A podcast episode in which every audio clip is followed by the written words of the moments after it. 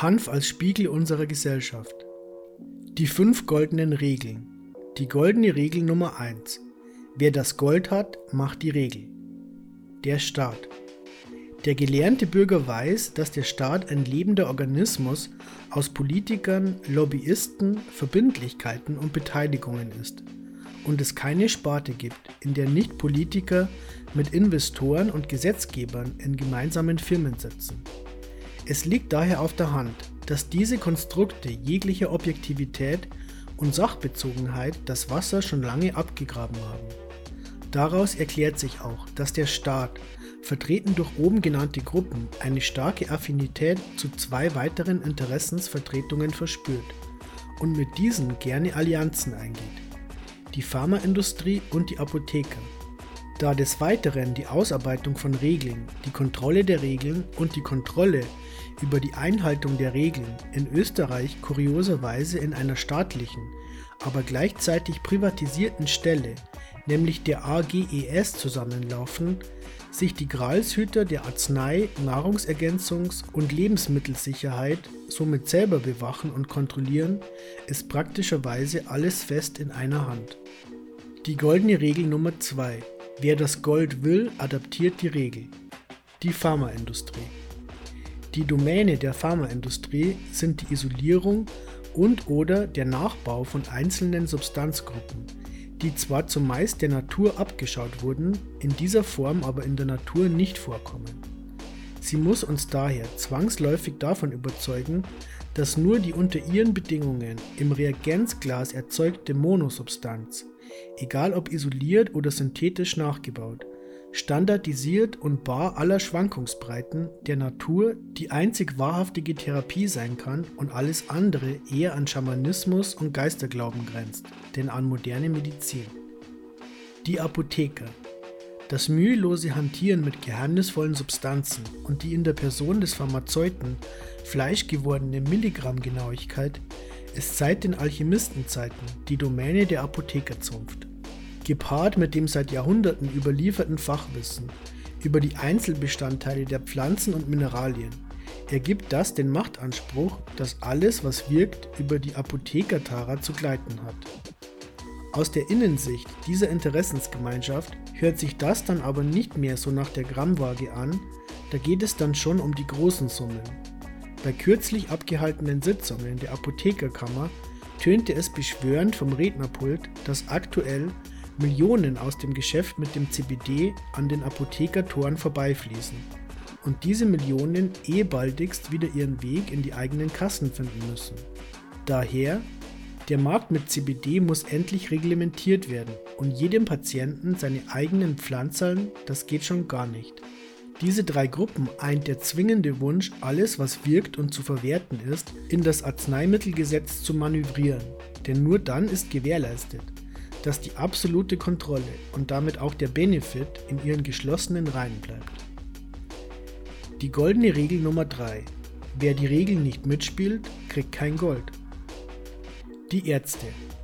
Sie bilden keine homogene Interessensgruppe, da ihre Haltung prinzipiell einmal davon abhängt, wie viel Erfahrung sie mit Cannabismedizin sammeln konnten, welche Möglichkeiten an objektiver Informationseinholung sie hatten und in welchem Kontext sie tätig sind.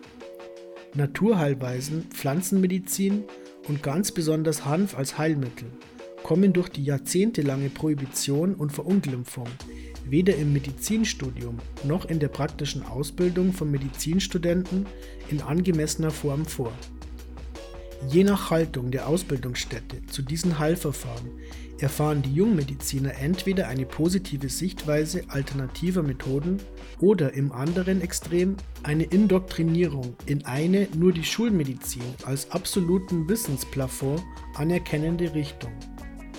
Aus diesen Prägungen muss sich dann jeder erst wieder herausarbeiten und sich von etwaigen vorgefassten Meinungen befreien, um den Kopf wieder frei zu bekommen und sich neutral mit einer neuen Materie zu befassen. Aber auch diese seelisch-geistige Entwicklung wird in der Ausbildung nicht gerade gefördert. Wohl dosiert verbreitete Ängste und Unsicherheiten im Umgang mit der als unberechenbares Suchtmittel abgestempelten Hanfpflanze tragen den Rest dazu bei, dass Ärzte zwar keine Berührungsängste mit hochgiftigen Chemotherapien, opiumhaltigen Schmerzmitteln und anderen bei Fehldosierung lebensbedrohlichen Substanzen haben, aber vor der Verschreibung eines Cannabisproduktes zurückschrecken. Dass Gold auch in vielen Arztpraxen einen begehrten Schimmer entfaltet, liegt in der Natur des Menschen. Erst kommt das Fressen, dann kommt die Moral. Und das steht noch auf einem anderen Blatt. Die Verteidiger der gesunden Jugend und Moralbewahrer. Die Argumente der Ärzte lauten häufig, Hanf ist die Einstiegsdroge unserer Zeit, gefährlich für die Moral, senkt den Leistungswillen, macht faul, schlapp und widersetzlich, zersetzt die Jugend und ist verantwortlich für den Niedergang der westlichen Kultur.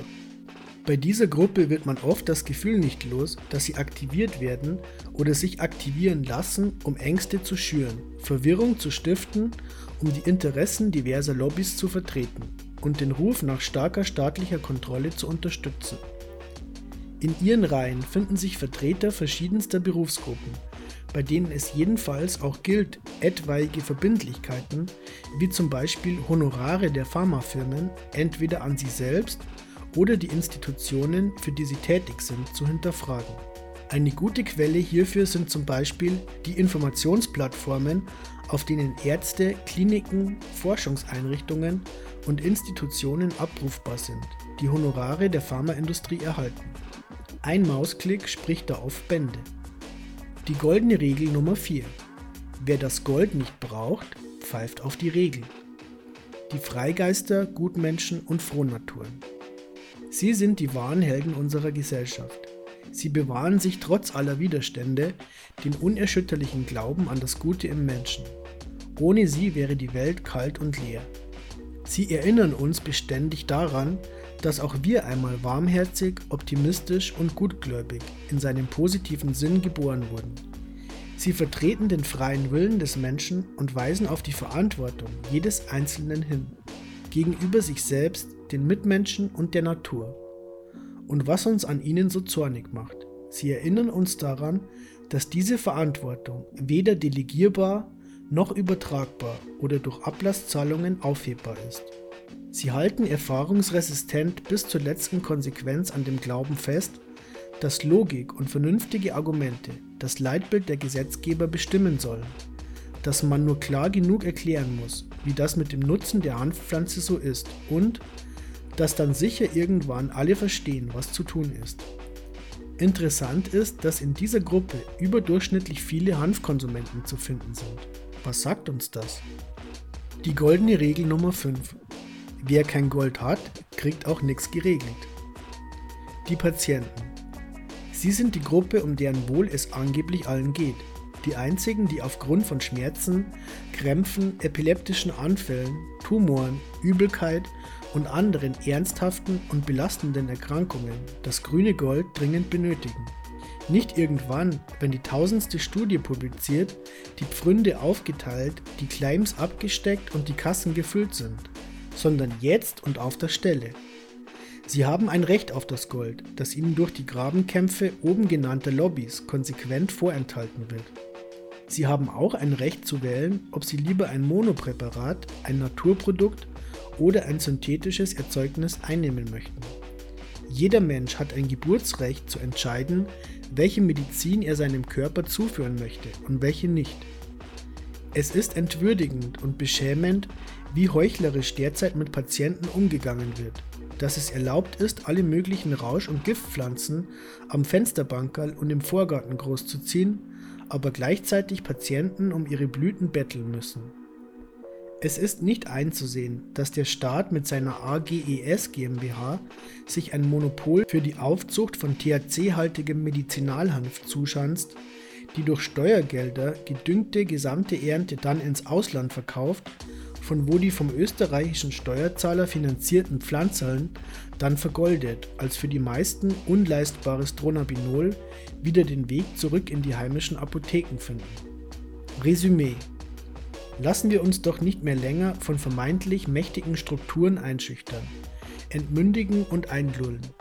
Der Hanf ist die Arzneipflanze des Jahres 2018, aber nicht nur für Einzelne, sondern für alle und besonders für die, die sie am notwendigsten brauchen. Wir von der AG Canna fordern daher die Anerkennung der wissenschaftlich nachgewiesenen Fakten über Cannabis vor dem Gesetz.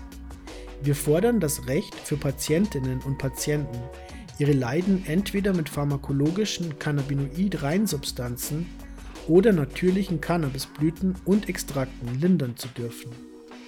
Wir fordern die Abgabe von Cannabisarzneien in kontrolliertem Rahmen über Ärzte und Abgabestellen innerhalb des staatlichen Krankenkassen bzw. Kostenträgersystems sowie eine kontrollierte Freigabe der Patienten-Selbstversorgung mit Cannabis bei entsprechend diagnostizierter Indikation. Die goldene Regel Nummer 6. Wer das durchschaut hat, der bekommt sein Gold und die Regel.